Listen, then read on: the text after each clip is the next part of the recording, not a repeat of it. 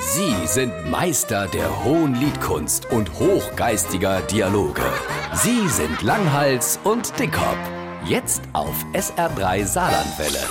Wie viel hast du in der Reha abgenommen? Du bist ja richtig dünn. Ja, ich weiß. Das kommt aber alles durch die Ernährungsumstellung. Ich esse nicht mehr so fettreich, nicht mehr so viel Zucker, keine Sis Primi und, und, und. Also wie in einem mittelalterlichen Gefängnis. Nur noch Wasser und Brot.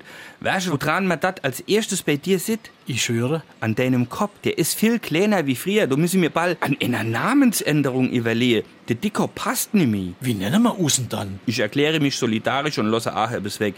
Dann heiße mir nur noch Hals und Kopf. Oh, was da noch?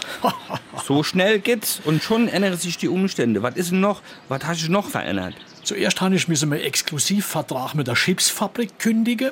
Dann musste ich der schokoladenherstellenden Industrie die Hiobsbotschaft überbringen. Und die Firma mit der Schnapspraline musste auf Kurzarbeit gehen. Oh je, dann nehme ich an, dass auch die Fleischkäsewegbranche betroffen ist. So sieht's aus. Da musst halt aufpassen mit den Hydrate und den Ballaststoffe und das grad alles, was mir gut schmeckt, muss mit Vorsicht genossen.